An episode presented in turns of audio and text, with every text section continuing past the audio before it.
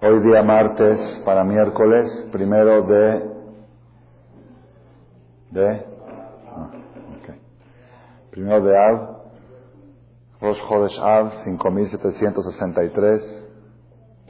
Ojalá se convierta pronto en día de regocijo y alegría. Y a Fojo Hashem les asonu simcha. Yuda, que enciendan las luces de aquí atrás. Ahí abajo, abajo.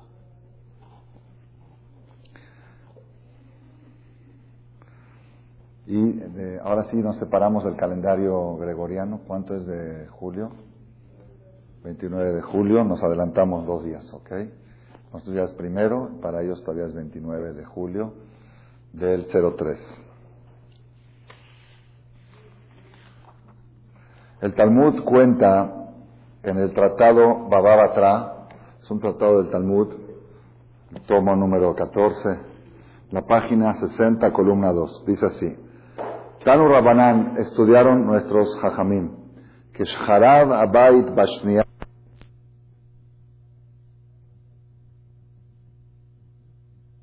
el segundo templo, cuando se destruyó el segundo templo, que es aproximadamente hace dos mil años, 1990 y pico, Rabu Perushim de Israel. Hubo muchas personas que estuvieron presentes, presenciaron la existencia del templo y la ausencia del mismo, y empezaron a aislarse, Perushim son aislarse de cosas mundanas. Shelol echol basar, de Shelol ishtotiain. Dejaron de comer carne y de tomar vino. Ya, decían, no podemos comer carne y tomar vino con el templo destruido. Nitpal Rabbi Yoshua. Rabbi Yoshua los acusó, los, los atacó, les preguntó, les reclamó. Amar laem les dijo a ellos, Banai, hijos míos, mi eatem ochlim basar beatem shotim. ¿Por qué ustedes no comen carne y no toman vino? El ser humano necesita la carne y el vino para poder estar más sano, más fuerte. Amrulo le contestaron a él, Nojal basar shemimenu makrivim al gabe batel. Podemos comer carne que se sacrificaba en el templo sagrado de Jerusalén, los corbanot, los sacrificios, las carnes de los corbanot. Y ahora que la mesa de Dios está vacía, no hay carne en la mesa de Dios, ¿en mi mesa va a haber carne? Nishtei Yain, vamos a beber vino, Shemenashim al Gabea Mizbeach, que vertían en el templo sagrado de Jerusalén, vertían el vino en el Mizbeach, en el altar, de Batel, y ahora que el altar está privado de consumir el vino de los sacrificios, nosotros vamos a tener vino en nuestras mesas, no podemos, es chocante, es chocante para nosotros. Amar la les dijo a ellos, Imken, si es así que ustedes están absteniéndose de todas las cosas que faltan en el templo sagrado de Jerusalén, Lehem, Lonojal, Shekvar, Batlu, Bikurim, tampoco pueden comer pan, pan de trigo tampoco, porque había unos sacrificios que eran de harina de trigo, los menajot, los bikurim, el trigo era parte del sacrificio, entonces ya que no hay templo sagrado y no hay sacrificios de harina de trigo, pues ya no podemos comer pan, entonces mejor ya nos abstenemos de comer pan. Dijeron ellos, ok, está bien, no comemos pan, podemos comer tortillas. No dice así porque no había tortillas, pero dice que pero podemos comer otro tipo de frutos que no sea pan, podemos subsistir también sin pan. Pero Maim lo tampoco pueden tomar agua. ¿Por qué? Shekvar Batel Nisuhamaim. Porque en la fiesta de Sukkot, en el templo sagrado de Jerusalén, se vertía en vez de vino agua. Era Nisuhamaim, Simchabet Y ahora que no hay eso, pues la verdad, ¿cómo podemos tomar agua si falta el agua en el templo sagrado? Aquí ya, sin carne podemos vivir, sin el vino también, sin el trigo probablemente también, sin agua. ¿Qué van a tomar Coca-Cola? También tiene agua. Todos los refrescos tienen agua. Pues quizá jugos de frutas o no sé. Ya, ya ahí ya dijeron, ¿sabes qué? Ya, es exagerado, ya no podemos. Entonces, ¿qué? Con eso el jajam los cayó. Shatku, se quedaron callados. Y decían, bueno, entonces, ¿qué quieres, qué quieres decirnos? que estamos mal, que nos abstenemos de comer carne y de tomar vino, amar la banay. Dijo, le dijo a ellos, vengan, hijos míos, Bou omar la vengan y yo les voy a explicar cuál es la regla. Shelo kolikar y Privarse del luto, no enlutarse por Jerusalén, no sufrir, no estar adolorido por la falta del templo sagrado de Jerusalén, eso es pecado. La persona tiene que sentir el dolor y la ausencia del templo de Jerusalén. No podemos no enlutarnos, por un lado. Por otro lado, leitabel y enlutarnos demasiado y usar, tampoco no podemos, porque si vamos a enlutarnos demasiado, vamos a llegar a abstenernos de tomar hasta agua también, y ya se va a morir uno.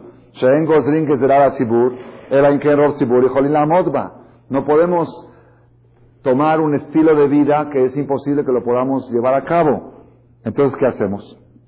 Ela. Entonces, a ver, aquí hay una, una inquietud. En realidad, por un lado, si la persona se pone a analizar y a razonar la falta y la ausencia de la santidad del Bet ni le dan ganas de comer. Si uno tuviera el tiempo y la certeza de poder analizarlo, ni ganas de comer le darían a la persona. Ustedes saben que en Birkat Amazon, una de las cosas que están prohibidas a la hora que se dice la verajá de Birkat Amazon, está prohibido, no es bueno, según la Kabbalah es más grave, pero no debe de haber un cuchillo filoso en la mesa. Hay que quitar los cuchillos antes de decir Birkat Amazon. La bendición post alimento, la que decimos hay que quitar los cuchillos. ¿Por qué hay que quitar los cuchillos de Birkat Amazon? Hay motivos cabalísticos, pero yo decía el motivo racional que está escrito en los libros. Porque dentro del Bizkat Amazon, en la tercera bendición, se menciona Bonei Jerusalén. Rahem Adonai Eloenu, apiádate Dios alenu, val Israel amach, val Jerusalén mirach, val Arzion mishkan kevodach, val Ejalach, val tu palacio, tu morada, al divirach, por la casa grande Agadol, Bakadosh, Nikra Shimcha Alav, Pedimos por la ausencia de Jerusalén, Baruch Atletine Jerusalén, Mirakodesh Merabe Amenu, Baruch Atashem Bone Jerusalén. Dice la Gemara que una vez una persona estaba leyendo el Birkat Amazon con tanta concentración y estaba concentrándose en la destrucción de Jerusalén y pidiendo que se reconstruya y de tanta angustia agarró un cuchillo y se lo clavó y se mató. Por la angustia de estar pensando está pidiendo por la construcción de Jerusalén y ya se puso a pensar en la destrucción y él estuvo presente en la destrucción. Entonces, por esa razón, esa es la que está escrita en los por esa razón dijeron, ¿saben qué? Que no hayan cuchillos en la mesa a la hora de Birkat Amazon, porque al mencionar Jerusalén puede provocar una tragedia. Quiere decir que en realidad, si la persona quisiera vivir constantemente con la sensación de luto, es como cuando a una persona le pasa la que nunca le pasa a nadie, cuando a una persona le sucede una tragedia en la familia, lo aleno, fallece un ser querido, y él dice, esto jamás lo voy a olvidar, nunca podré vivir con esto, ya está, ya no me voy a vestir más de colores, ya no me voy a pintar más, ya no me voy a arreglar, ya no me voy a, ya no voy a ir a ninguna fiesta, ya no voy a asistir a ningún evento, esto, esto, ya, esto es el fin, ¿ok? Así piensan. Y bueno, pasan los siete días de luto y los treinta días, ¿qué le dicen? ¿No sabes qué, Roji? Entonces, ¿qué quieres que me olvide? ¿Quieres que me olvide? Pues no, entonces, ¿qué? Tienes que empezar la vida otra vez. Tienes que asistir a eventos, tienes que, que, ir, tienes que vestirte, tienes que ir a trabajar, tienes que hacer negocios. ¿Y qué? ¿Y la tragedia qué? Siente uno que es como una falta de respeto al fallecido, que como que uno lo está olvidando, como que... Entonces, ¿qué le dicen? No. ¿Sabes lo que vas a hacer? Una vez por año vas a hacer un aniversario. Vas a decir Kadish, vas a hacer un estudio, vas a hacer un rezo. Si quieres de vez en cuando vas a hacer algo, vas a poner una placa en un templo, vas a rezar algo. ¿Ok? ¿Qué quiere decir? olvidarte de la tragedia es pecado. Vivir con ella es más pecado. Entonces, ¿qué hay que hacer? Vivir normal y dejar un rincón para recordar esa ausencia, esa tragedia, esa desgracia. Esa misma regla se aplica en el concepto de Jerusalén del Bet Vivir con la destrucción del Bet es imposible, la persona va a estar de luto toda la vida, no va a poder vivir. Olvidarse del Bet Amigdash, Barminan, es lo peor que le puede pasar al pueblo de Israel. Por eso vienen los holocaustos, por eso vienen las inquisiciones. Cuando el pueblo de Israel se olvida que está lejos de casa, que está lejos de Jerusalén, que está, se olvida y se acomoda muy bien en la diáspora, ¿te acomodaste muy bien en casa del vecino? Pues papá te va a recordar que estás en casa del vecino. ¿Sabes cómo te va a recordar? Le va a dejar de mandar la lana al vecino para tu mantenimiento, que antes le mandaba, y ahora el vecino te va a botar a la calle. Y vas a venir a tocar la puerta, papá, por favor, recíbeme en tu casa. Lo peor que le puede pasar a un papá que corre a su hijo, que se acomode muy bien en casa del vecino. No, es lo peor que puede pasar, acostumbrarnos a la diáspora. Tenemos, por, otro lado, vivir con la angustia, tampoco no podemos. Entonces, ¿qué hay que hacer? Dice así, dice la Gemara, solución final. El caja bruja jamim. Así dijeron jamim. Sad Adam betobesid. La persona puede decorar su casa, remodelarla y arreglarla Oye, ¿cómo estás decorando tu casa si la casa de Dios está destruida? Entonces, ¿qué haces? Entonces, ¿qué, quieres? ¿Que vaya a vivir al campo? No. Haz tu casa, construyela, decórala, pero deja una esquina, deja un rincón sin decorar. Así es mitzvah. Cuando una persona decora una casa, tiene que dejar un metro por un metro, a má a la má, un codo por un codo, cuadrado, al frente cuando uno entra, que alguien diga, oye, se te olvidó pintar ahí. No, no se me olvidó. Eso lo dejé para recordar que la casa de Dios todavía no está construida. Para demostrar que a pesar que decoré toda mi casa y estoy feliz, no me olvidé que estoy en el galut, que estoy en la diáspora. Así debe de ser. Decora tu casa a tu gusto. Deja una esquina para recordar la ausencia y la tragedia. Segunda cosa, dice, Oseadam Kol Sorge Seudá. Cuando la persona va a hacer un banquete, una boda, lo que, pone un banquete a todo dar y deja algo para recordar Jerusalén. Hoy en día se acostumbra a hacerlo con la copa que se rompe a la hora que se hace la boda. ¿Por qué se rompe la copa? porque en ese momento que está uno festejando, hay ángeles en el cielo que dicen, ya ves, los judíos están muy felices, ya se les olvidó que están en la diáspora, se les olvidó de la tragedia, se les olvidó de todo.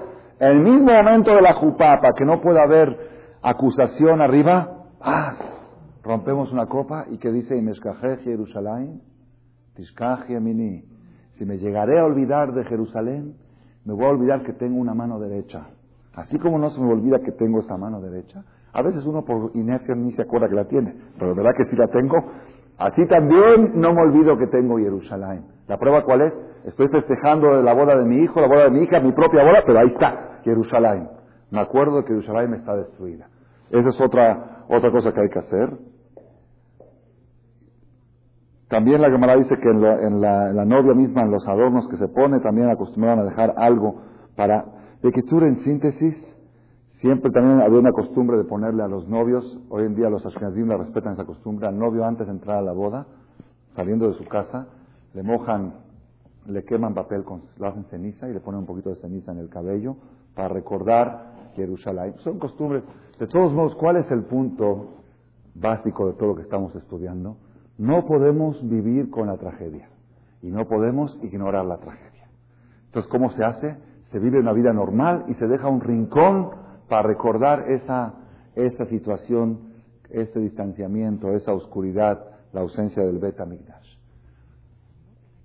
Ok, esto es lo que estudiamos aquí en Talmud, en Masejet, Babalatá. Acá viene el punto que quiero avanzar un paso más. Así como la persona debe de dejar un rincón en su casa, una esquina, sin decorar, recuerdo a Jerusalén, así como dejar un, rincón en la fiesta, en la boda, deje Jerusalén, y en todo, cada vez que la persona cuando va de vacaciones y toma un paquete BTP, ¿conocen qué es el BTP? Viaje todo pagado, todo completo, todo, ¿ok? Y todo está bien ordenado, ordenado, ordenado. Y de repente, ¡pum! algo falla. Pero ¿cómo puede ser? Yo pagué. Pues ni modo, se ponchó la llanta, ni modo, no pudimos llegar a ese museo, nos cerraron ahí, nos cerraron ahí. Sí, pero yo me gasté un dineral para hacer este viaje. ¿Qué es lo que tiene que hacer la persona en ese momento? ¿Qué tiene que hacer? Así acostumbramos nosotros. Cada vez que pasa una cosa así, lo primero que hacemos es dejar la Jorban. Recuerdo para la destrucción del Bet Porque estaba tan completo el tour, tan BTP, tan bien. Tiene que haber una esquina, tiene que haber algo que quede. No, no puedes disfrutar plenamente. Si llegas a Cuernavaca un fin de semana, está todo en orden, y de todo, la mujer te puso la mesa, te puso todo, nada más hay un problema. La cerveza no está fría. Sí está fría, pero no al grado como te gusta. Le falta un grado más abajo. Y eso es suficiente causa para estallar el hogar. ¿Cómo? Hasta que venga un fin de semana, vengo a relajarme, no me puedes tener una cerveza bien fría, tío. ¿Cuál tiene que ser la reacción? Mira una mesa tan bonita, tan bien puesta. Cerveza un poquito menos fría, déjala jurbán. Recuerdo para el Betamigdash, la destrucción de... Algo deja, algo, que no esté tan completo todo. Así como existe este concepto en los viajes, en los paseos, en las fiestas, en la decoración de la casa, existe este concepto también en el tiempo. Todo el tiempo la Torah exige y obliga que la persona tiene que vivir toda la vida alegre. Todo el tiempo, las 24 horas del día. No existe un peor pecado que la angustia y la tristeza. No hay algo que distancia más al ser humano del Creador que estar deprimido. La Torah te exige, tienes que estar siempre alegre, de buen humor, con ganas de, con ganas, con, de buenas, siempre tienes que estar de buenas. Alegre, feliz. Convertir toda la vida en una diversión, toda la vida. Eh, diviértete de los problemas, diviértete de cómo los enfrentas, todo es diversión. ¿Ok? Sin embargo, debes de dejar una esquina en el tiempo también. Así como dejar una esquina en la decoración en el tiempo también. Hay nueve días al año que el calendario hebreo y el Shuhar el código de leyes, dice, a partir de este día, Mishenichnas Ab, desde que entra el mes de Ab, que es esta noche, Mematim Besimha, se reduce la alegría. Son nueve días que es la esquina del tiempo. Aquella persona que toda la vida está alegre, está muy bien, así debe de ser. Pero ahora, el servicio a Boreolam, el servicio al Creador, aquella persona que es fiel a su amo, Dios quiere, tu amo quieres que ahora esta es la esquina, así como dejaste el cuadro en tu casa sin pintar para recordar Betamidash, así como dejaste una esquina sin terminar para Betamidash, deja una esquina en tu tiempo también para recordar la ausencia espiritual de la falta del templo sagrado de Jerusalén. Y eso es lo que nosotros estamos entrando e iniciando ahora, Mishenichnas Al, Mematim Besimha. Tenemos que saber, Rabotai, que el calendario hebreo lo hemos mencionado en varias ocasiones, desde que se inicia el proceso festivo que es en Pesach y hasta que termina el proceso festivo que es en Simchat Torah, después de Sukkot, es un solo camino, una sola ruta, tiene un solo objetivo. El objetivo del calendario hebreo es una terapia para eliminar la angustia del corazón de la persona y llevarlo a una situación de simja, zeman simjateno, alegría permanente. ese es el objetivo. No se puede lograr en un año, ni en dos, ni en tres, una terapia anual. Que la persona que la va haciendo logra el objetivo final. ¿Cuál es? estar constantemente 24 horas alegre y al estarlo tienes la presencia divina contigo las 24 horas. Porque es una regla, en Ashkenaz no puede reposar la presencia divina en un corazón angustiado. Entonces, para preparar al corazón de la persona que pueda recibir a Borolam más horas al día, necesita tener eso que se llama simja y ese proceso festivo. Sin embargo, cuando llega estas fechas, uno dice, bueno, esto es un paréntesis al proceso festivo. Así aparentemente muchos piensan. Esto es un paréntesis. Sin embargo, no es así. No solamente que no es un paréntesis, esto es parte inseparable del proceso festivo. La noche de hoy no lo voy a explicar con amplitud, quizá el próximo martes, que va a ser una noche antes de Tisha B'Av, lo vamos a explicar más amplio. De qué manera funciona Tisha B'Av como parte del proceso festivo. Pero tenemos que saber que está escrito en Megilat Eja, que es donde están lo que leemos anoche de Tisha llantos. Ahí dice, Kara alay moed. Este día de Tisha B'Av Dios lo llamó Id. Kara alay moed, así dice, moed. Y una de las facultades de moed es que en Tisha B'Av no se dice Ana, se dice Yeshem. No se dice confesión, es como Yom Tov, como Shabbat. Oye, ¿cómo fiesta es? ¿Tu fiesta en el suelo, sentados, llorando? ¿Dónde está? ¿Qué tipo de fiesta es esa? Ok, no entendemos, pero que sepas que es parte del proceso festivo. El rey Salomón escribe en Cogelet, Eclesiastés, capítulo 3. Así empieza el capítulo. La kol zeman ve'et jefetz tachat Todo tiene su tiempo. Todo tiene su tiempo. Y cada objeto tiene su momento. Cada cosa tiene su momento. Si estás en Hanukkah, no tienes por qué sacar el shofar. Shofar no es para Hanukkah. Si estás en Rosh no tienes por qué sacar la Hanukkah. Cada objeto tiene su tiempo. Las cosas se tienen que sacar en su momento adecuado. Todo, todo tiene. La Gemara dice, la persona debe de aprender a no estar alegre en casa de luto y no estar triste en casa de alegrías. Hay gente por error, por ignorancia, no sé, así temperamento tienen. Van a dar pésame, es una muy buena costumbre ir a dar pésame. Y aquí en México, Baruch Hashem, gracias a Dios, se ha cumplido esta mitzvah Beidur. No hay un país en el mundo que tanta gente asiste cuando hay alguna pena para estar solidario con el otro. Sin embargo, la Gemara dice que lo más importante de la casa de luto, cuando uno va a dar pésame, la recompensa más grande, Dios le va a pagar a la persona no por ir a asistir a una casa de luto. ¿Sabes por qué te van a pagar? Dice la Gemara. Por estar ahí en silencio. Por no hablar, por estar mudo. Así dice hermana. Agra de Betania Shtikutta. Ese lugar no es un encuentro social. No es para, ah, ¿qué onda? Hace mucho que no te veo. Esto, ¿qué tal? ¿Cuándo es la boda de tu hijo? ¿Y el tefilín cuándo lo va a hacer? ¿Y cuándo fue el tour? ¿Y qué orquesta vas a traer? ¿Y el fotógrafo? ¿Y cómo salió México-Brasil? ¿Quién hizo el gol? Aquí, es para México-Brasil. Aquí es una casa de luto. Aquí no se debe de hablar nada que no esté relacionado con la ocasión. Nada. Es una falta de respeto al fallecido que se encuentra ahí presente y a los que están sentados en el suelo. Y pregúntenles que nunca se necesite, se ofenden, nada más que les da pena. Y dice, bueno, ya la gente viene y platica, que ni modo, qué cosa. Oye, pues vienes aquí a platicar, ve a platicar al gaucho, ve a platicar a, otro lado, a, a ladinos, al sushi. Entonces, pues toman kosher. ¿Quieres tomar un café? Vas a tomar a otro lado. Aquí también hay café, pero el café no es para ponerse a platicar. Aquí no es un café. Y hay gente que justamente ahí se les antoja, se les ocurre hablar de todas las fiestas y todos los proyectos de viajes y de cruceros. Estás en casa de luto. Hay personas que tienen una costumbre inversa.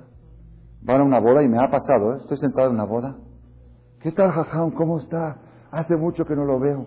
Ah, sí, ¿qué tal? Muy bien, ¿qué tal? ¿Se enteró de aquel que le dio cáncer? Aquel que está en el hospital en Houston, que está gravísimo. Roji, estoy en una boda, vengo aquí, les amé a Hatán de Kala. Todos los problemas de la comunidad se resuelven en los banquetes de la boda. para eso, yo cuando casé a mi hija, hice un banquete, me costó muy caro entre yo y mi consuegro, ¿okay? y me chocaba mucho que venían jajamín y se ponían a arreglar asuntos de la comunidad. Señores, yo los invité aquí para que bailen, no para que vengan a arreglar. Aquí a hablar asuntos vayan a la Fontaine, vayan a arreglar en, donde, en las oficinas. Aquí no es un lugar social ni para resolver problemas. Aquí se viene para un solo objetivo. Nada más que yo, yo, también siempre lo hacía hasta que casé a mi hija por primera vez y me di cuenta que es chocante. Tanto gasto, tanta inversión. Y ves uno ahí parado. Iba yo a agarrar los fajamines y decía, vénganse a bailar.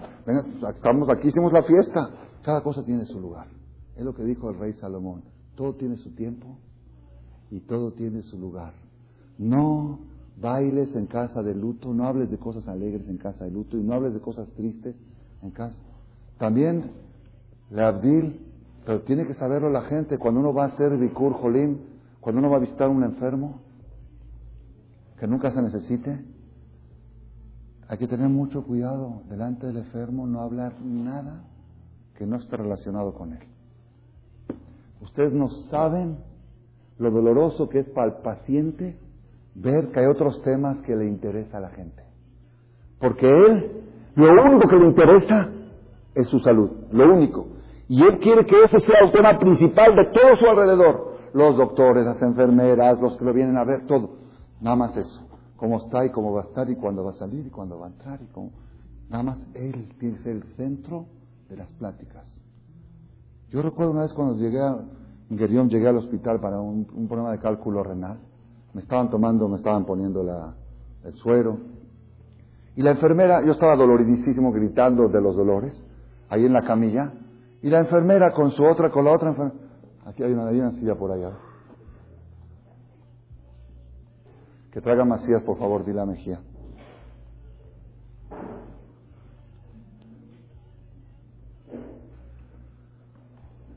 La enfermera está platicando con otra enfermera mientras me está picando a mí, yo estoy brincando de los dolores. Ya viste, te habló tu, te habló tu novio ayer, ¿y qué te dijo tu cuate? ¿Y cómo le Oye, atiéndeme a mí. Sí, pues me está atendiendo, pero estás, okay, la verdad, créame lo que me dolía más. Me dolía más los piquetes, sabiendo que ahí está, ella está pensando en su novio y en sus salidas y en su viaje y en sus cosas. Todo tiene su tiempo, todo tiene su lugar. Eso dice el rey Salomón. Hay que aprender. Muchos de nosotros somos gente muy buena, tenemos muy buenas ideas, muy buenas ideas. Principalmente le pasa esto a las mujeres en el matrimonio. Muy buenas ideas, pero somos inoportunos para saber cuándo decirle las ideas. Mi abuelita, Alea Shalom, nacida en Alepo, que falleció a los noventa y pico de años, cuando yo me casé, viajé a Argentina de Yani de luna de miel. Fui a la boda de mi hermana y ese fue mi luna de miel. Y le dije a mi esposa, visitar a mi abuelita, estaba ya muy viejita. Mi abuelita le dijo, yo y el abuelito de tu marido, tu abuelo, tenemos más de 60 años de casados y todavía somos novios. Y te voy a decir cómo hacer. Mi abuelita no estudió ni primaria, ni secundaria, no sabía ni leer, ni escribir, no tenía ningún título, ningún título crió once hijos. Mashallah, ninguno de los hijos salió traumado. Oye, tu mamá no acabó la prepa, tu mamá no tiene diploma, no, nada, no sabe ni leer. Cuando quería rezar, rezaba en árabe, abría la ventana y decía, Dios, eh, bendice a mis hijos. Así. Mi esposa fue a visitarla y qué es impresionante, increíble, increíble le dijo la abuelita, mira, te voy a dar unos consejos cómo hacer si quieres que tu matrimonio dure mucho. No sé si lo hace mi esposa o no, pero le voy a decir los consejos. Si quieres que dure mucho, te voy a decir lo que tienes que hacer. Antes que llegue tu marido a la casa, diez minutos antes, te metes al tocador. Te pintas, te arreglas, te vistes, te pones la mejor bata, la mejor, el mejor maquillaje. ¿Para qué? Sales a la ventana, a ver cuando está. Y cuando ya ves que está por entrar al edificio, abres la puerta y lo esperas afuera. Así, a recibirlo. Y si tu marido llega de mal humor, le dices, aquí no entra el mal humor. Te vas a dar la vuelta y luego regresas. Aquí entras con la sonrisa.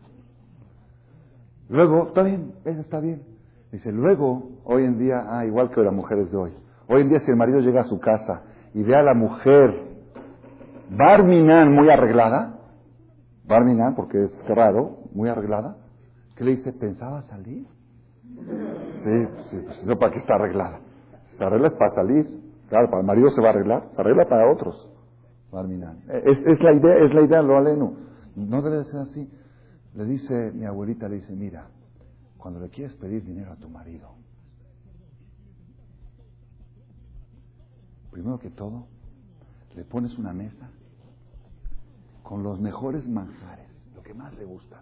El zabusa, que le, le, pones el mantel, así como hotel cinco estrellas, como el restaurante el del, del plaza, ok, se lo pones, ok, le das de comer, llénalo. Después que ya le diste sus mejores platillos, lo que, lo que le pidas te va a dar. Así es, así le dijo mi abuelita. ¿Ok?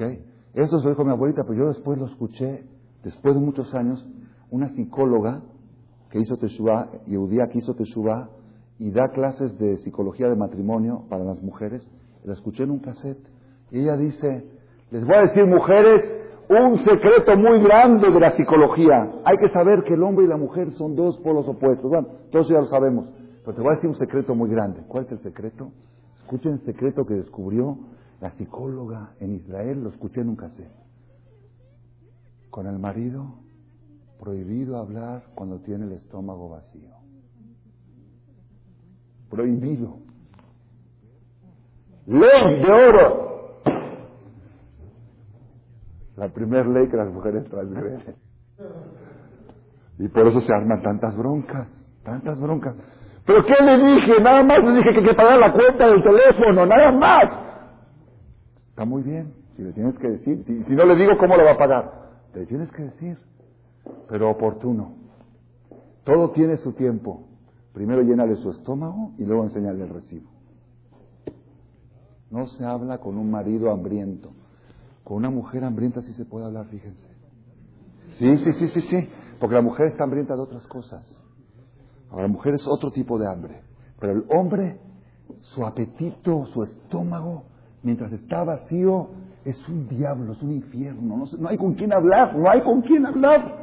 No me hables, primero dame de comer y luego hablamos. Llega el marido a la casa, la mesa no está puesta. Llega, ocho y media, nueve, nueve y media de la noche, y la mujer le dice, ¿qué quieres cenar? Oye, todo el día no pudiste pensar que, pudiera yo querer cenar. Es que no sé qué se te antoja. No sé si vas a querer de leche o de carne. ¿No sabes? Pues prepárate de las dos. Y dile ahí para escoger, trae la carta. Dile, mira, ¿sabes qué? Tengo derecho de carne, ¿cuál quieres? No, es que no sé. Mejor, nada más el marido de la pregunta ¿qué quieres cenar? Se le van las ganas de cenar. Yo por experiencia soy hombre también. ¿Por qué? Ahorita te vas a poner a preparar y hago... Y si, y si se le ocurrió al marido, pruébenlo, ¿eh? Se le ocurrió decir, ¿sabes qué? Pues nada más, para no molestarte mucho y porque se quiere dormir temprano, nada más hazme unos huevos fritos así sabrosos y ya. Abre el refri, se acabaron los huevos. Así es verídico, sucede. ¿Por qué? Porque el satán ahí quiere, ahí está, sabe que con el estómago vacío del marido tiene el, el, sartén por, por el mango. Todo tiene su lugar, todo tiene su tiempo, dijo el rey Salomón. Tiempos para esto y tiempos. Tú eres muy bueno, tú no haces nada malo, no, no hablas nada malo, todo lo que hablas está muy bien. Nada más que eres inoportuno. Chequen, chequen eso. Con los clientes, con los, con los proveedores, con todo. Lo que dijiste está muy bien. Nada más lo dijiste. Lo que haber dicho antes o tenías que haber dicho después. Stop. La misma frase. La misma frase. ¿Ok? Esto es Rabotai. Esto es. Eso es una de las cosas que nos enseña el rey Salomón. Y ahí escribe en Coelet 23 tiempos tiempos para construir, tiempos para destruir. Hay veces hay que destruir un muro porque está por caer. Tiempos para plantar árboles, tiempos para arrancar. A veces hay que arrancar árboles para hacer una obra. Y así trae tiempos, tiempos para acumular y tiempos para... Y uno de los tiempos que dice el rey Salomón, tiempos para llorar. Et kot, et Tiempos para llorar y tiempos para reír.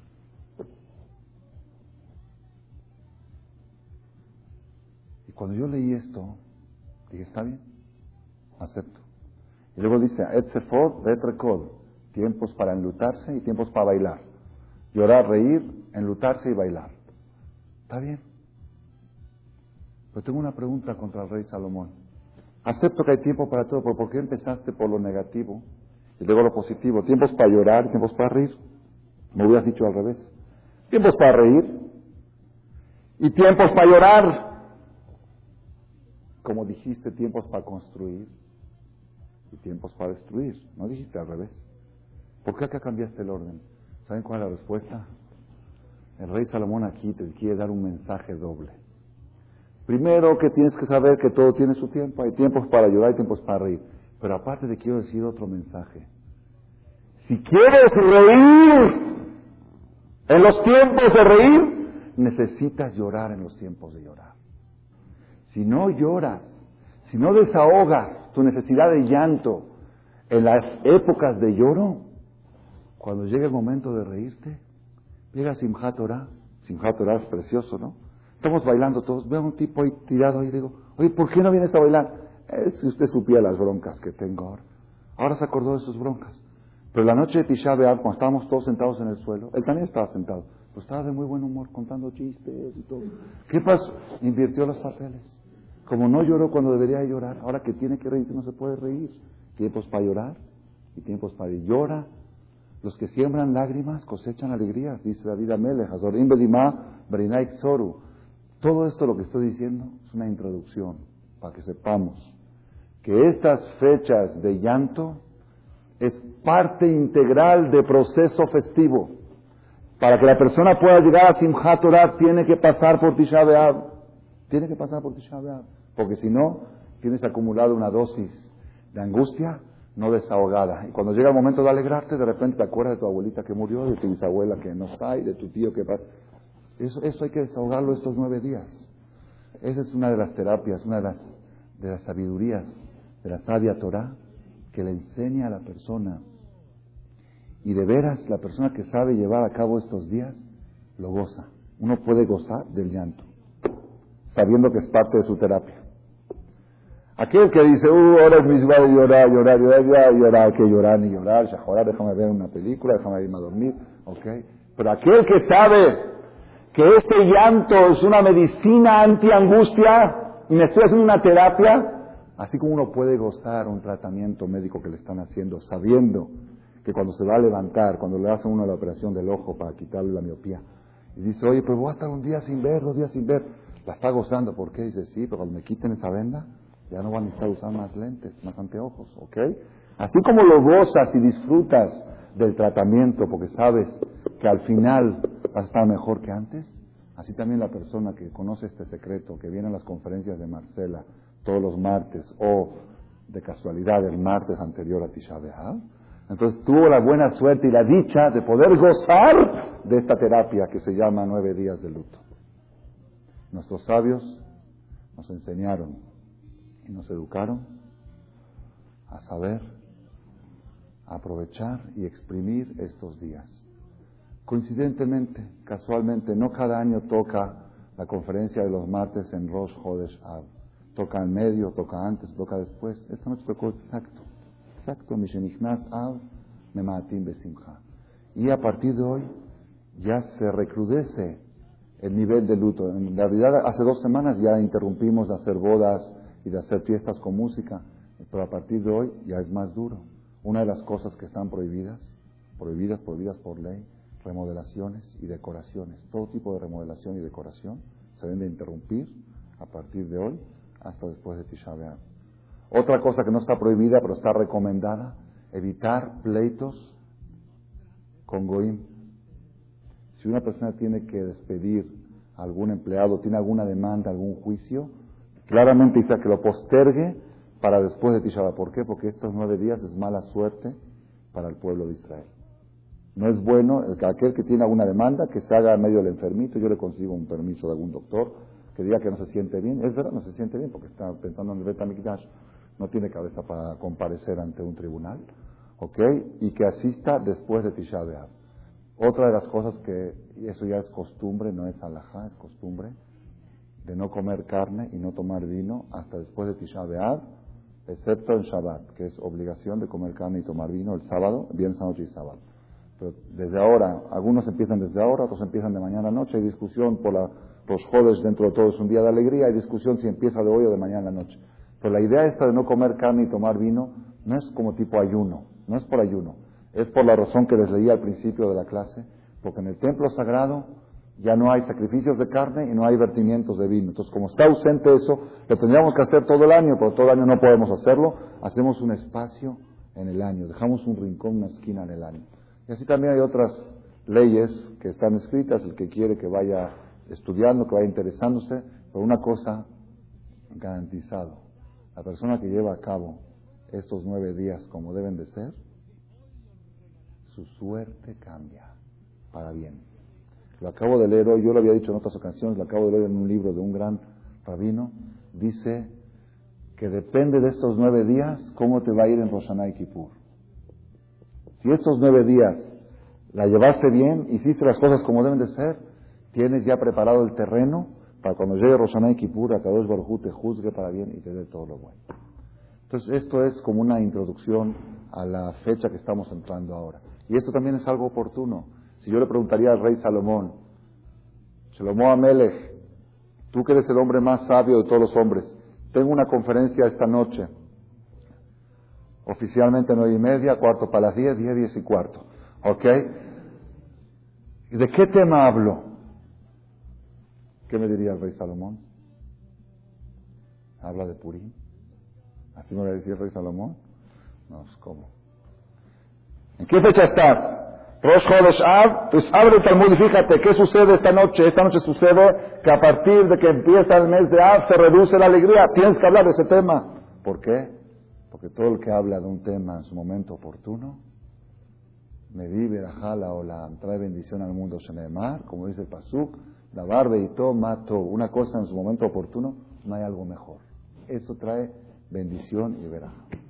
Eso es por un lado la parte de el luto de los nueve días que empieza esta noche.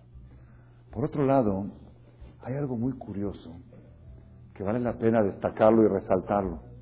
Ustedes saben que Rosh Hodesh siempre es un día alegre. Rosh Hodesh es uno de los días que es prohibido ayunar. Una persona que prometió algún ayuno por alguna razón, no se permite ayunar en Rosh Hodesh. Es mitzvah Rosh Hodesh de comer, beber. Y hemos dado ya, en unos cassettes, hemos dado explicaciones impresionantes. Esta semana justamente recibí un email de una señora X de Miami, que no la conozco, y le pregunté cómo llegó, cómo llegó a mí. Me dice, por una página de internet. ¿Cuál página? Una página, me dijo el nombre. Se metió a esa página y esa página mandaba un link a mi página. Mi página está muy pobre, nada más tiene 33 títulos de conferencias, todo lo que tiene. No, no es interactiva, no tiene nada, ¿ok? Entonces, hizo el link, shento.org, y vio varios temas. Dice que escuchó un tema, le cambió su vida. Escuchó la importancia de Rosh Hodesh. No sé qué escuchó ahí. Escuchó esa, esa conferencia, se volvió loca y a partir de ahí empezó a escuchar otras. Y por favor, y quiere material, y quiere esto, y quiere otro. Rosh Hodesh es un día muy especial. Un día alegre. Un día que está prohibido ayunar. Sin embargo, como todas las reglas, tiene una excepción. Hay un solo Rosh Hodesh que si la persona desea, se permite ayunar. Se permite, no es obligación, se permite ayunar. ¿Cuál es? Rosh Hodesh Av. Mañana, el que quisiera ayunar, podría ayunar. Por alguna razón, si alguien tiene alguna promesa, podría ayunar. ¿Y por qué? ¿Por qué mañana está permitido ayunar? Y aquí ya voy a regresar al tema que tenemos ya hablando cinco semanas. ¿De qué estamos hablando cinco semanas? ¿Ah? Birkat Koanim. La bendición de los Koanim. Esta noche es el aniversario del primer Cohen de la historia. ¿Cómo se llamaba? A Cohen. Dice la Torah en la perashá que leímos la semana pasada. Vayamot Sham Aarón Behor Hahar. Y murió allí Aarón en Hor Hahar, así se llama el monte. Monte sobre otro monte. Era una montaña chiquita, es una montaña grande. El Targum traduce Tauros humanos, no sé, así se llamaba en arameo, ese monte. Tauros humanos. Hor Hahar. Murió allí Aarón en Hor Hahar, Bajodesh Bishnat Arbaim, en el año 40 de la salida de Israel de Egipto, bajó de Shahamishi en el mes quinto de Had Lachodesh, el primero del mes. ¿Cuál es el mes quinto? ¿Ah, ¿Cuál es el quinto? ¿Cuál?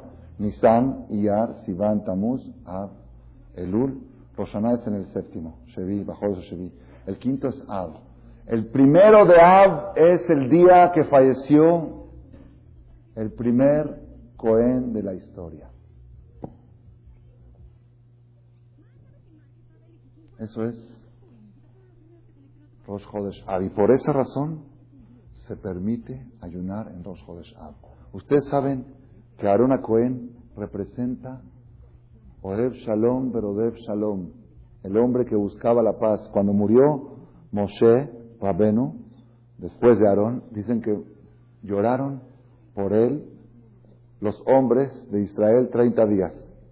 Pero cuando murió Aarón, antes dice, y lloraron por Aarón todas las familias de Israel, hombres, mujeres y niños. ¿Por qué? ¿Cuál es la diferencia? Moshe era el maestro. El maestro, ¿quiénes eran los que escuchaban Torah? Los hombres. Los hombres, ahorita murió el maestro, pues son los que más están de luto. Lloraron 30 días.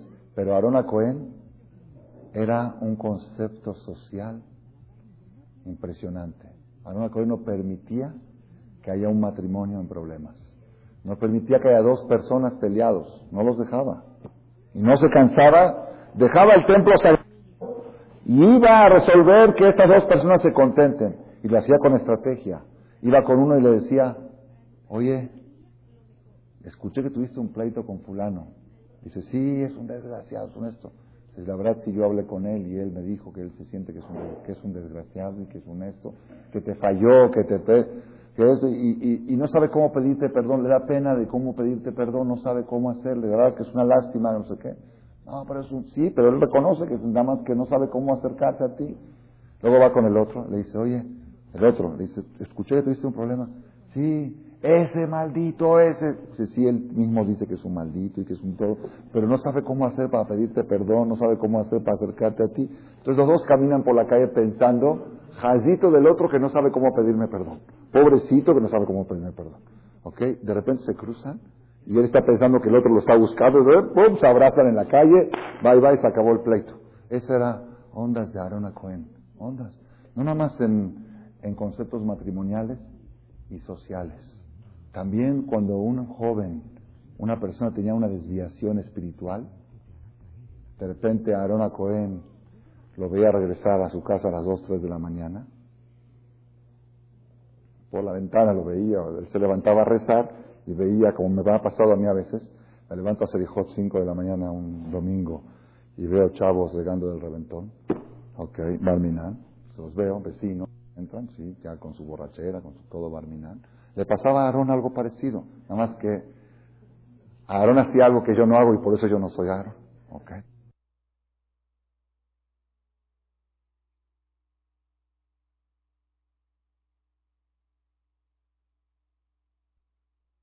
Ronnie, no Ronnie, Aarón. ¿Cuál Aarón? Aarón, del templo, sí, del templo, el hermano de Moshe, sí, el hermano de Moshe.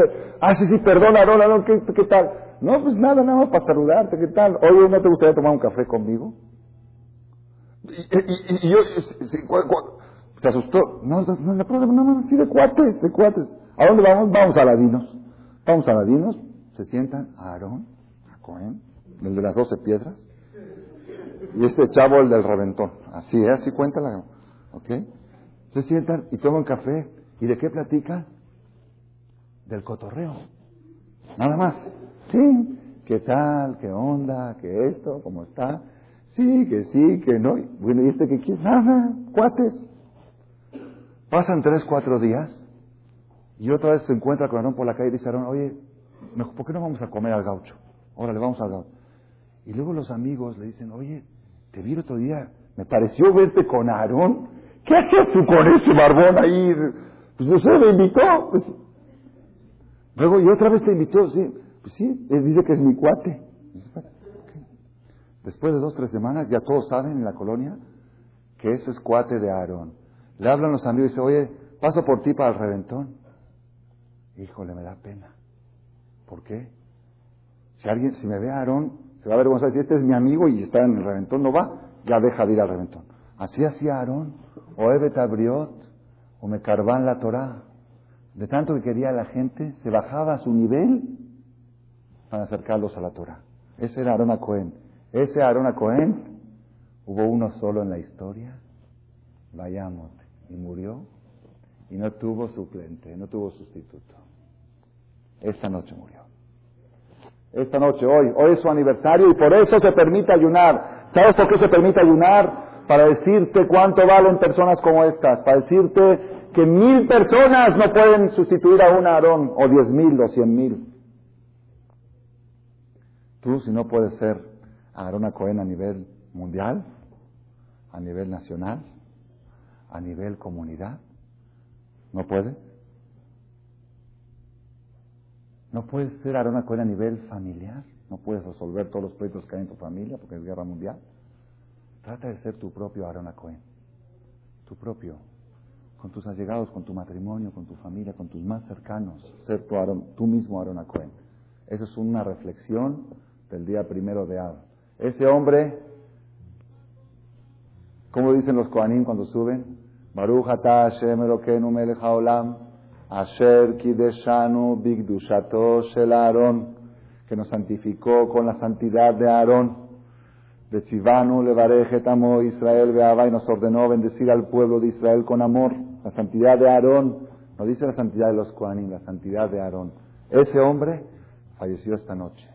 Por eso queda el tema que estamos hablando de Birkat Kohanim con el acontecimiento. Hay algo curioso en el Midrash que lo quiero adoptar también a la conferencia de hoy, para que veamos nosotros qué trascendencia tiene la fecha que estamos esta noche. Primero hablamos de la parte del luto, luego hablamos de la parte del fallecimiento de Aarón, aniversario de Aarón. Estamos a un tercer punto. Dice el Midrash que en el proceso festivo a nosotros nunca se nos ocurrió preguntar que hay algo desproporcionado en el proceso festivo. Las fiestas son de entre Pesach y Sukkot, pero están desproporcionadas. Primero viene Pesach, pasan 49 días, viene Shavuot, está bien, más o menos está, está bien la onda, 49. Luego pasan tres meses, no hay nada. Luego, duro, Roshaná, Kippur, Sukkot, Sumatara. ¿Sabes qué? Deja, hazlo, ¿por qué no reparte Hashem en seis meses parejos? Cinco fiestas, Pesach, Shavuot, Roshaná, Kippur. Sería más lógico. Y de veras, a veces cuando llega Roshaná y Kippur, yo mismo, que me gusta saborear y exprimir las fiestas, me da coraje. Porque no alcanza uno a explotar una, se te viene la otra encima. Y no alcanza a exprimir a Kippur y ya tiene su cota encima. Y quiere disfrutar de su cota y ya se viene sin Hatorah. ¿Por qué no se, no se, no se distribuye más parejo. Dice el Talmud, un Midrash, lo encontré hace unos años en la computadora, ya que está ahora todo ahí. Además, lo encontré de casualidad. Estaba buscando otra cosa y apareció eso. Un Midrash, un comentario del Talmud hace dos mil años, dice, Bikesh Baruchu, Dios quiso poner una fiesta en cada mes del verano, desde Pesach hasta octubre, hasta septiembre, octubre. El primer mes puso Nisan, puso Pesach. El segundo puso Pesach Sheni. El 14 de Iyar es Pesach Sheni. El tercero puso Shavuot, la entrega de la Torah. Es Iván. En el mes de Tamuz, que es el que acabamos de retirarnos de él, Dios quiso poner Yom Teruah y El el día del Shofar. La fiesta del Shofar debería de ser en Tamuz. En el mes de Av, Yom Kippurim, y en el mes de Elul, Hagasukot. Y en el mes de Tishrei, Simchat Torah. Hubiera sido padrísimo. No sé qué haríamos con los viajes. ¿Cómo nos organizaríamos las vacaciones de agosto? Eso es otro problema. Eso Dios no lo pensó cuando, dio la, cuando iba a dar la Torah. ¿Ok? Nos hubiéramos acomodado de alguna manera, acomodar los cruceros y los viajes que entre una y otra. ¿Ok? ¿Y por qué cambió el plan? Ese era el plan original del Dios de la Torah. ¿Por qué cambió el plan? Llegó el mes de Tamuz, Iba a ser un mes festivo de Rosh de, de Yom. De repente vino el becerro de oro. El becerro de oro fue el 17 de Tamuz. Dice Dios, la verdad, esta fecha está muy zift para hacer un Rosh Hashanah, para hacer Yom Teruah. No va. La posponemos para Ab. Llega el mes de Ab y ya vemos Rosh tenemos que juntar Rosh y Kippur, porque en Tamuz van a meter Rosh y Kippur en Ab, y de repente viene lo de los espías que fue justamente el día 9 de Ab que vinieron y lloraron, hicieron llorar a toda la gente, y Dios dijo, ustedes lloraron sin causa, ahora van a llorar con causa. Fue cuando, en 9 de Ab. Dice Dios, esta fecha no queda para poner ahí el día de Kippur. Esta fecha es Después llega Elul, hay otra razón por la cual en el mes de Elul no podía entrar. Dijo Dios, bueno, se me acumularon las fiestas, las pongo todas en Tishrei. Quiere decir que originalmente, si alguien me pregunta, ¿Qué tendríamos que estar celebrando esta noche, hoy? ¿Ah? Calidre besare ushbue. ¿Se acuerdan? O ya pasaron muchos meses.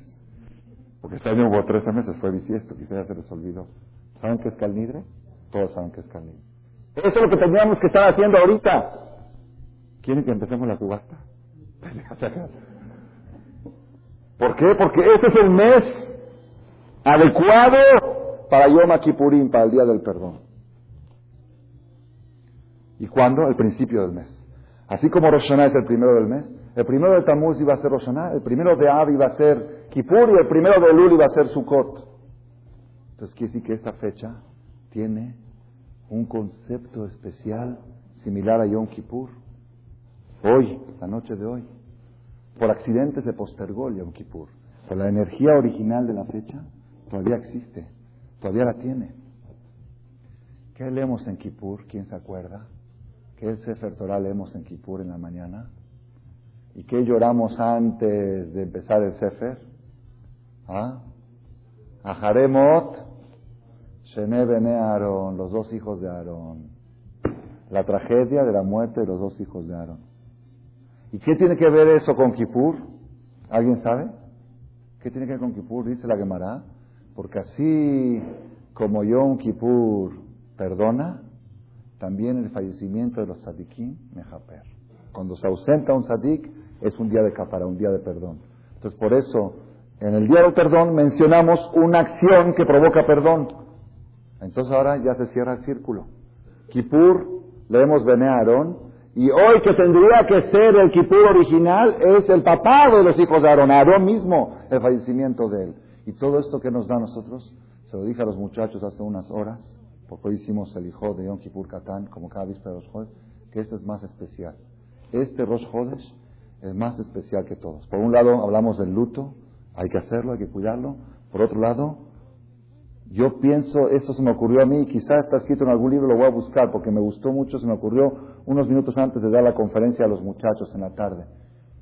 Probablemente la razón por la cual es el único Rosjodes que se permite ayunar no es solamente por la muerte de Aarón, sino porque originalmente tenía que ser Kippur y si fuera Kippur, ¿qué haríamos? Ayunaríamos. Ayuno de alegría, no ayuno de luto. El Kippur no es un ayuno de luto, ayuno de perdón. Entonces, por ser que originalmente esta noche tendría que ser Kippur, y en Kippur se ayuna, a pesar de ser Rosh la persona que quiere ayunar hoy puede ayunar. Esa es la, la, cosa que cierra el círculo. Tenemos que tomar nosotros Rabotai, ya que tenemos tanto, tantas semanas hablando de la bendición de los Koanim. La verdad, tenía yo preparado algo precioso sobre Vijuneca, que es la palabra clave que cuando escuchemos la, explicación esta que me falta en Vijuneca, es una revolución en la vida de la persona. Yo creo que a partir de esta explicación se va a llenar el knis para escuchar Birkat Kohanim. Nada más que como muchos tienen todavía proyectos de salir de viaje, mejor se las digo cuando regresen, ¿ok? Ahorita vamos, hoy hablamos de la importancia, ya, no hablamos tanto de la palabra Vijuneca, de la bendición de los Kohanim, sino hablamos de los Kohanim en sí, de lo que era Aarón para el pueblo de Israel de lo que eran los hijos de Aarón. Y ya que salió la conferencia así y no me salió decir la segunda parte, voy a terminar con algo que fue novedoso para mí, que lo aprendí también hoy, en la tarde, en la siesta que hago cada tarde, porque necesito hacer una siesta, pues si no, no llego a la conferencia. Y antes de la siesta, pues tengo un libro en el buro, y no siempre lo abro, y hoy lo abrí. Y lo abrí así al azar y me salió esta, esto que les voy a decir ahorita. Y dije, si me salió es porque lo tengo que decir en la charla.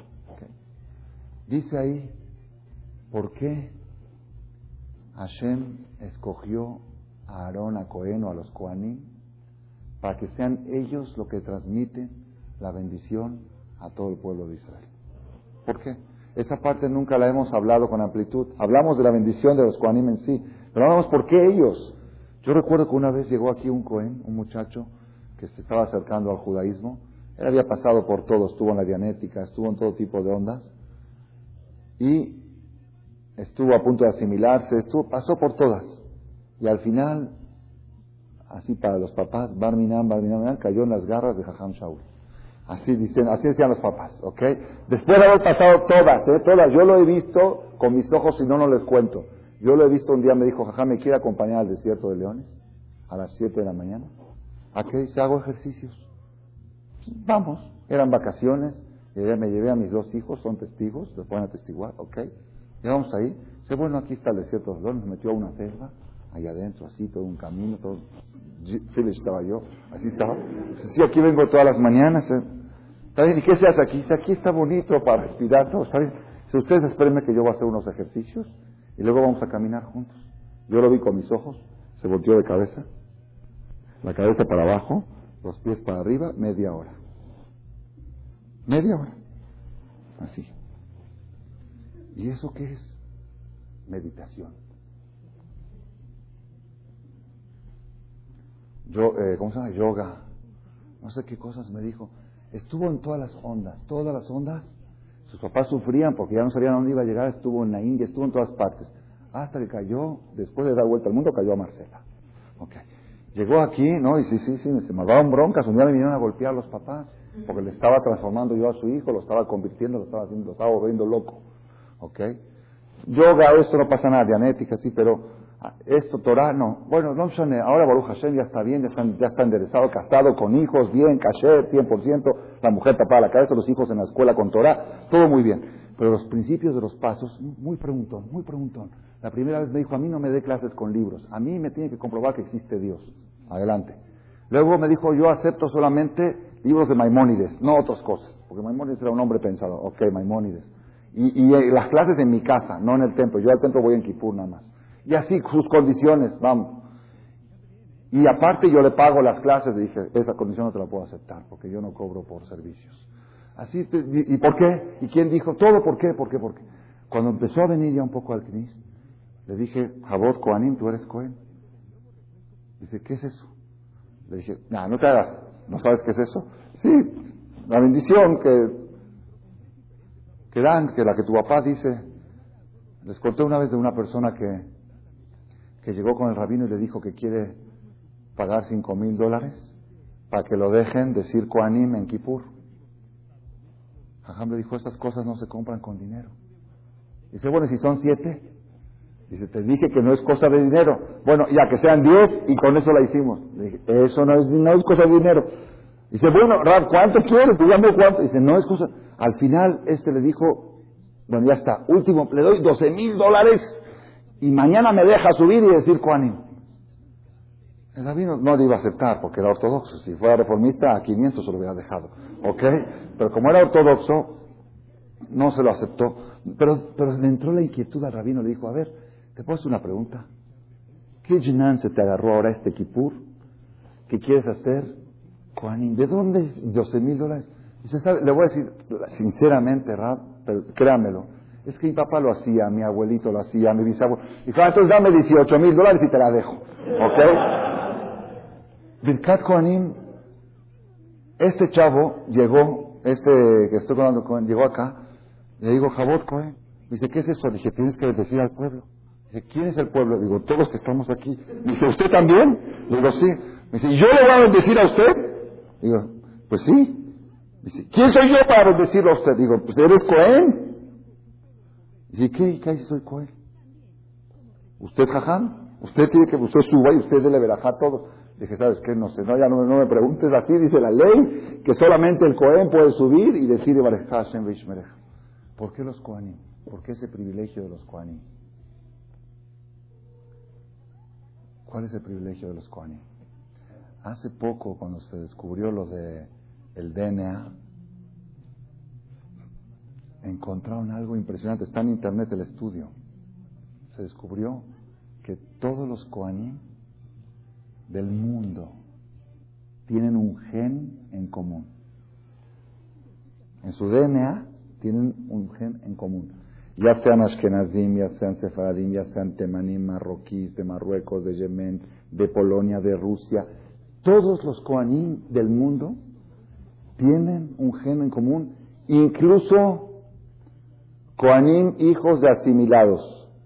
Y ese gen es paterno y no materno. Había un ministro de defensa de Estados Unidos, Dan Cohen, creo que se llamaba, le hicieron el estudio y también tenía el gen. aunque su mamá era Goy. Porque ese es paterno, Cohen es paterno, Cohen no es materno. Un gen, yo creo que es el gen de Oeb Shalom, Rodeb Shalom, que le dieron, que le dio a Cohen. ¿Por qué los Kohanim? Hoy en la tarde en el libro este que del buró, para que se acuerden, el libro del buró, porque si les digo el nombre no se van a acordar. Ok. Dice el libro, no recuerdo ahorita su nombre, dice así, que trae un ¿por qué Hashem escogió a los Kohanim? Para que ellos transmitan la bendición económica, financiera y social a todo el pueblo de Israel. Dice, porque cuando estaban por salir de Egipto, Hashem ordenó que todos los judíos vayan a pedirle a los egipcios dinero, joyas y alhajas, como está escrito en el Éxodo, para que salgan multimillonarios. Era mitzvah, porque Hashem le había prometido a Abraham vino que van a salir después de 400 años de esclavitud, van a salir multimillonarios. Por favor, Moshe, diles que vayan y que les pidan a los vecinos. Y así fue. Todos pidieron, menos la tribu de Leví. La tribu de Leví, que de ahí vienen los Koanim, ellos no fueron a pedir dinero. ¿Por qué? Porque ellos dijeron, ¿cuál es la lógica de que estamos pidiéndoles dinero a los egipcios? ¿Cuál es la lógica? Trabajamos 400 años gratis. Trabajamos 400 años de esclavos sin sueldo. Haz la cuenta, 400 años sin sueldo, pues me estás pagando todo junto. ¿Ok? Pero nosotros los Levín que no hemos trabajado, los Levín no fueron esclavizados en Egipto. No, no merecemos salir con dinero, con riquezas. Ellos solitos tomaron la deducción y dijeron, nosotros, ah, así actuaríamos igual nosotros los Halevis, ¿no? No se trata de lana, todos somos parejos, ¿ok? Pero ellos dijeron, no, si no me toca, no le entro. No me toca, no me toca. Pero ¿por qué Dios dijo que todos vayan a pedir? No dijo estos sí, estos no. Sí, pero la lógica es porque trabajaron, nosotros no trabajamos. Los Levín, por deducción propia, se abstuvieron de ir a buscar y a pedir dinero a los egipcios. Dijo Dios, ah, ustedes tenían oportunidad de hacerse ricos y se abstuvieron por un cálculo lógico. A partir de ahora la riqueza de todo el pueblo de Israel va a venir a través de ustedes. Ustedes van a ser los que van a distribuir la riqueza con la Birkat Kohanim. Ellos se convirtieron en ducto. Escuchen esto. Una persona que se abstiene de recoger un dinero que podría justificarse para recogerlo.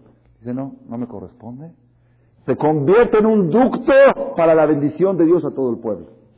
Es el, el Shevet Kohanim. Por eso esta tribu, por eso Aarón a Cohen Aarón Cohen es el ejemplo, la paz, la armonía, el beneficio de los demás está antes que el beneficio propio. La persona que sigue este ejemplo, hoy que es el aniversario de Aarón, cuando hay un aniversario y se habla de una persona fallecida, se habla para tomar su ejemplo, para tratar de imitar sus caminos. Hoy Rosh Chodesh vamos a copiar la conducta de Aarón Cohen, vamos a procurar ser Oev Shalom, pero Oev Shalom en nuestro matrimonio, en nuestro núcleo pequeño que tenemos cada quien Hoy que empieza el mes de Av, que es el mes que fue destinado, los nueve días que fueron destinados para hacer tiempos para llorar, para después tener tiempos para reír, vamos a empezar a cumplir las leyes de luto. Cada quien tiene que abstenerse de las cosas prohibidas y llevar a las niñas de luto, tratar de acercarse más estos días a la sinagoga. No hay música, no hay fiestas, no hay bailes, no hay viajes, no hay paseos. Entonces, ¿qué hay que hacer? Pues hacer las actividades que uno hace normal y luego venirse a estudiar Torah, leer un poco de Teilim, a rezar con Minyan cada quien que trate de reforzarse y Vedat Hashem Baraj, si Hashem va a ver este despertar de la gente, de las personas, de los Yehudim, por la ausencia del Bet Amigdash, seguramente Hashem Baraj va a hacer que este Rosh Chodesh Av sea como un Yom Kippur, un día de perdón que nos limpie a todo el pueblo de Israel y se convierta al mes de Av, Lesazón, Ulsimha, regocijo y alegría. Amén, Kenirazón. Buenas noches.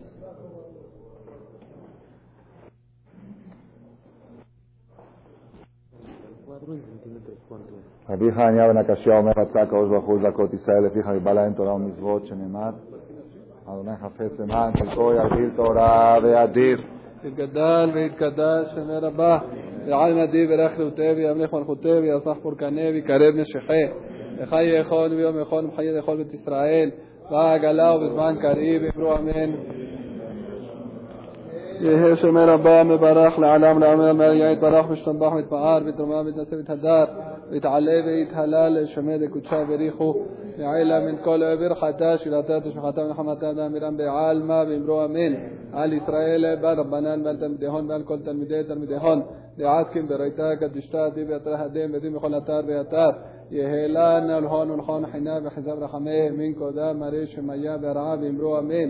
יהא שלום רבה משמיה חיים ושבע בשעון נחמה. ושזבה ורפואה ולאו סליחה וכפרה ורווח והצלה לנו כל עמו ישראל ואמרו אמן. עושה שלום במרומיו וברחמיו ויעשה שלום עלינו ועל כל עמו ישראל ואמרו אמן. יברך מכפר עוון ולא ישחית דרבן שיפור ליד כל חמתו אדוני יושיע. המלך יעננו ביום קוראנו ברכו את אדוני המבורך ברוך אדוני המבורך לעולם ועד ברוך אתה אדוני אלוהינו מלך העולם אשר בדברו מעריב הרבים בחוכמה פותח שערים בתבונה משנה עיתים ומחליף את הזמנים ומסדר את הכוכבים ונשותיהם ורקיע כרצונו בורא יומם ולילה גולל אור מפני חושך וחושך מפני אור מעביר יום ומביא לילה מבדיל בין יום ובין לילה אדוני צבאות שמו ברוך אתה אדוני המעריב ערבים אהבת עולם בית ישראל עמך אהבת תורה ומצוות חוקים משפטים אותנו למהדר כן אדוני אלוהינו ושוכבנו ומקומנו ונצליח לחוקיך ונשמח ונעלות בדברי תלמוד תורתך ומצוותיך וחוקותיך לעולם ועד כי הם חיינו ואורך ימינו ומנהגי יומם